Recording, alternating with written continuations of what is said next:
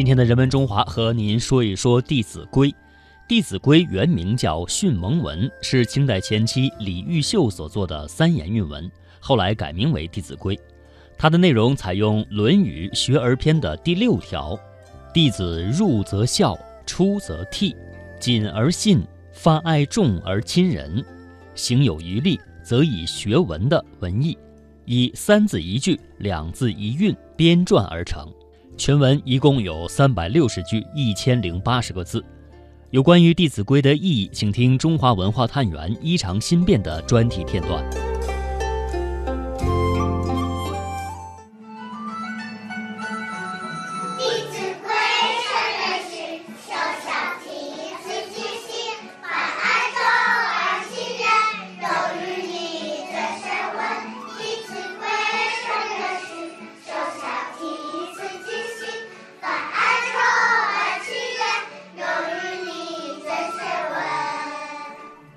这么稚嫩又自信的《弟子规》演唱，出自香港幼思维国际幼儿园及幼稚园的小朋友之口。这所幼稚园的创办人何光宏介绍说：“这么多年，每一年毕业典礼有一小段，我们是会做《弟子规》的。这两年了，每一次毕业典礼，我都是哈哈眼泪在掉啊。为什么呢？见到有些家长拉着一个小朋友，他们唱，小朋友我也在唱。”他们只有四年在我学校，我就希望四年之后他们离开这个学校的时候，《弟子规》就是一辈子都会记得的。现在，当我们走进儿童读物书店，会发现启蒙教材琳琅满目，《弟子规》的版本多种多样。《弟子规》原名《训蒙文》，也许这部书的作者清代教育家李毓秀自己都不会想到。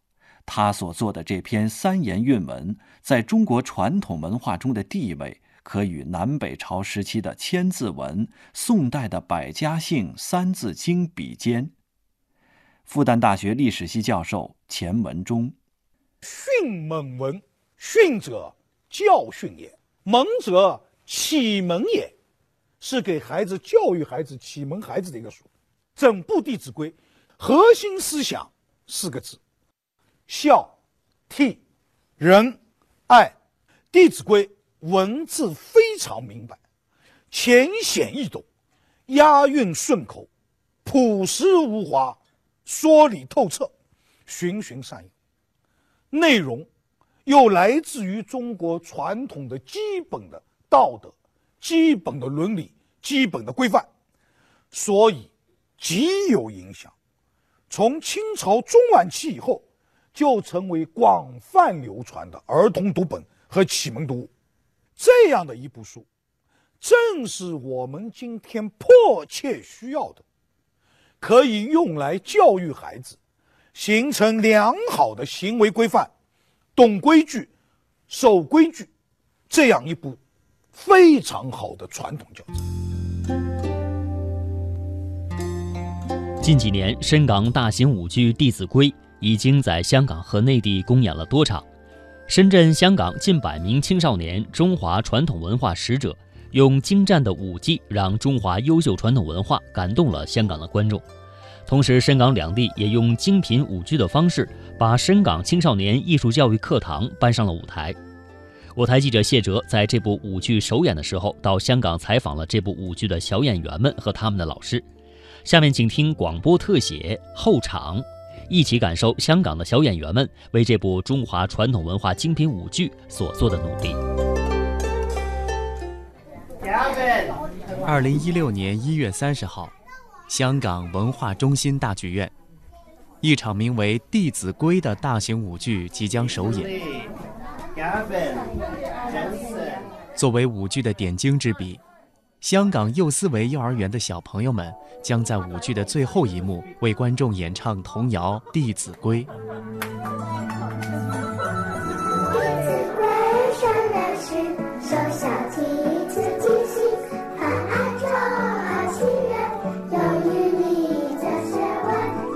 五十多个孩子集中在了后场区，即便上场前的温习之后，漫长的等待逐渐让他们烦躁起来。离正式表演还有很长时间，孩子们的耐心已经耗尽了，老师们开始想办法安抚他们的情绪。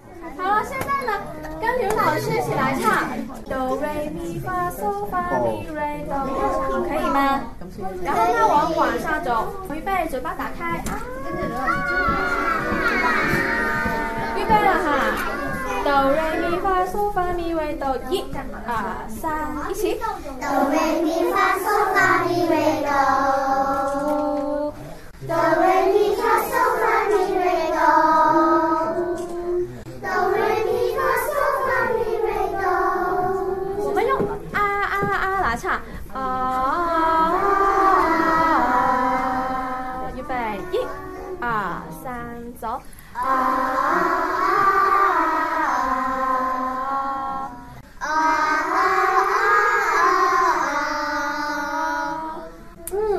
嗯，啊，刘老师会给八十分，为什么呀？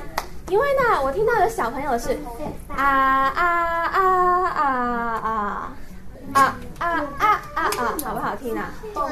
啊，我们想要呼吸，呼吸，一、二、三，呼吸，啊，再来一个，啊。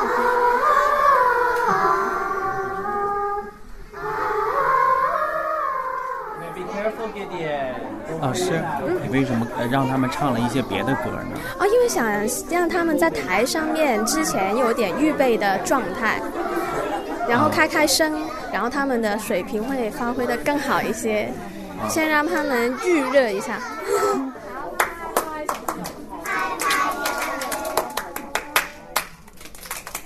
哇，很整齐。我们唱《奔波比》的时候，把它拿出来，画一个 V 字，V V，预备走。奔波比，奔波比，奔波比，奔波比。开声练习帮孩子们把嗓音调整到了比较好的状态，也让后场的气氛轻松了起来。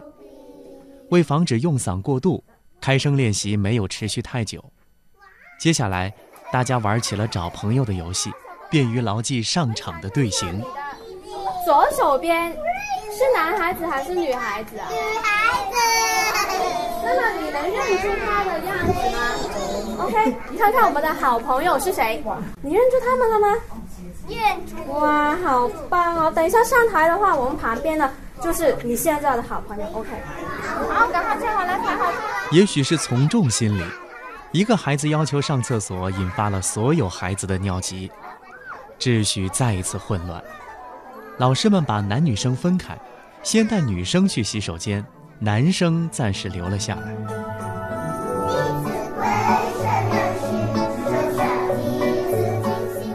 男生们在老师的引导下，再一次唱起了今晚要表演的《弟子规》。《弟子规》是中国的先贤创造的教育儿童的行为规范，此刻的重温因时制宜。凡出言，信为宪，在语望，信可焉，凡是人，皆须爱，哇，天同覆。地同在。女生们回到后场区，男生们也排好队伍去洗手间。利用这段时间，老师和女生玩起了记歌词的游戏。啊，很熟哦，这边小朋友们。我发现你教男生和教女生的方法还不一样啊！你刚才教那些男生，为什么让他们唱《弟子规》啊？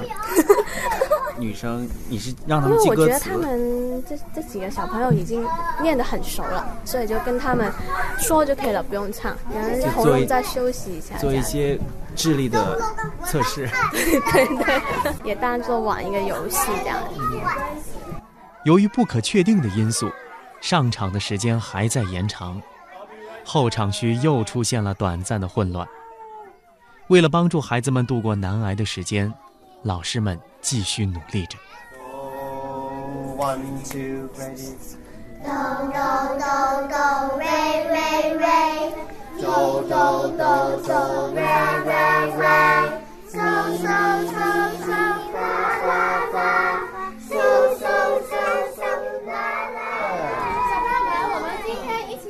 上场的通知突然来了，孩子们仿佛一下子还调转不过频道，老师们卯足了劲儿为大家加油打气。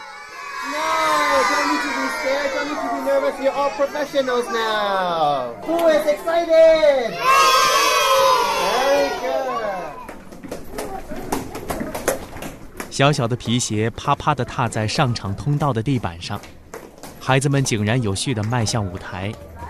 小小的他们心中已经看不到紧张和胆怯了。将近三个小时快乐而有序的后场，成就了舞台上两分钟的精彩亮相。啊，小朋友就等了那么久，就是刚刚两分钟，他们就好满足了，对吗？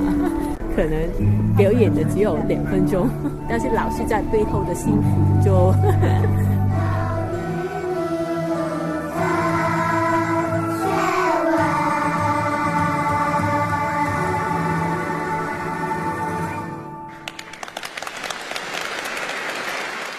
剧场里，掌声久久回响。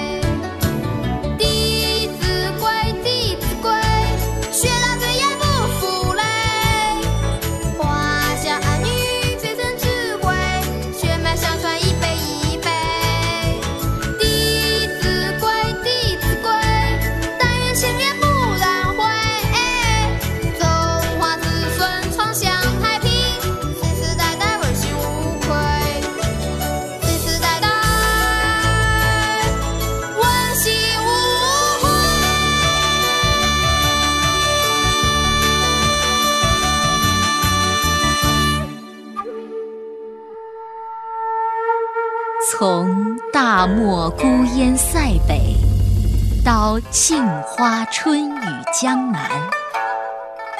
从山水田园牧歌到金戈铁马阳关，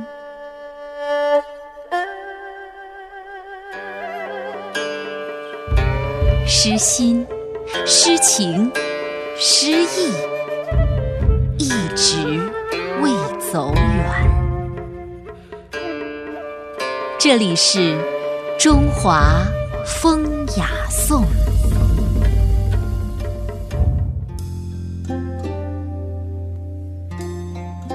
欢迎您继续收听中央人民广播电台《中华风雅颂》。大家好，我是主持人鹏飞。诚信是中华民族的传统美德，也是儒家伦理的重要内容，更是一个人安身立命的基础。因此，《弟子规》作为一本儒家启蒙教育读本，更是把信作为一个独立的单元来进行编排。在现代社会，诚信一直是一个热门的话题。现代人之间的怀疑越来越多，信任却越来越少。面对诚信的缺失，光靠呼吁道德感是不够的。那么，我们应该如何从生活的点滴中去规范行为，养成诚实守信的良好品质呢？请听复旦大学教授钱文忠的观点。在中国的传统文，是高度重视这个“性”字的。为什么我们今天讲诚信？因为在古人的眼里，诚。和信，信和诚是一回事。情在我们非常重要的古代的一本字书《说文解字》里边，他怎么解释他的？信，诚也。而讲到诚的时候，怎么讲的？诚，信也。所以在古人的心目当中，诚信是一回事。《弟子规》在讲这个信的一个部分的时候。首先要求是说话你怎么说？《弟子规》讲：“凡出言，信为先，诈于妄，奚可焉？”开口说话，首先要讲的就是诚信。巧言欺骗和胡言乱语、夸张夸大，怎么可以呢？《弟子规》在诚信部分，刚开始的就是要教大家注意，特别是孩子。怎么说话？你应该实事求是的说话。凡出言，信为先。中国传统社会里最有名的，把这个话和诚信结合起来的最有名的典故，叫“一诺千金”。它出自于《史记·季布列传》里，叫“得黄金百斤，不如得季布一诺”。与其得到一百斤黄金，那是个巨大的财富了，还不如得到季布，这是一个人名，他的一句诺言，或者叫一声答应。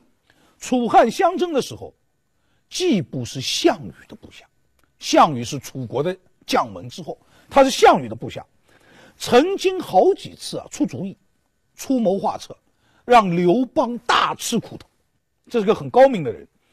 刘邦当了皇帝以后。想到这件事情啊，就火得不得了。他老记得项羽手下有个叫季布的，让我倒霉，所以刘邦就下令通缉季布。而季布因为啊非常讲诚信，这个有信用这个人，所以大家都非常认同他。刘邦一直抓不到他，为什么抓不到？因为很多人在暗中帮助这个讲诚信的季布。季布经常把自己化好了妆，躲到一些人的家里，而这些人的家里实际上知道他是季布的，但是大家都非常了解季布的为人，所以尽管刘邦在通缉他，大家还是把他隐藏起来，把他藏好。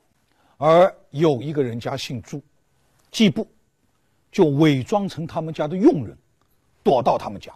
后来被朱家的主人发现了，哦，你原来是季布，我们皇上正在通缉你，而这家人家是很有势力的，就找到了自己的一个老朋友啊，当时的这淮呃汝阴侯，叫夏侯婴的说情，这个夏侯婴又跟刘邦说得上话，所以才把这通缉令还取消了，季布不是被通缉令被取消了吗？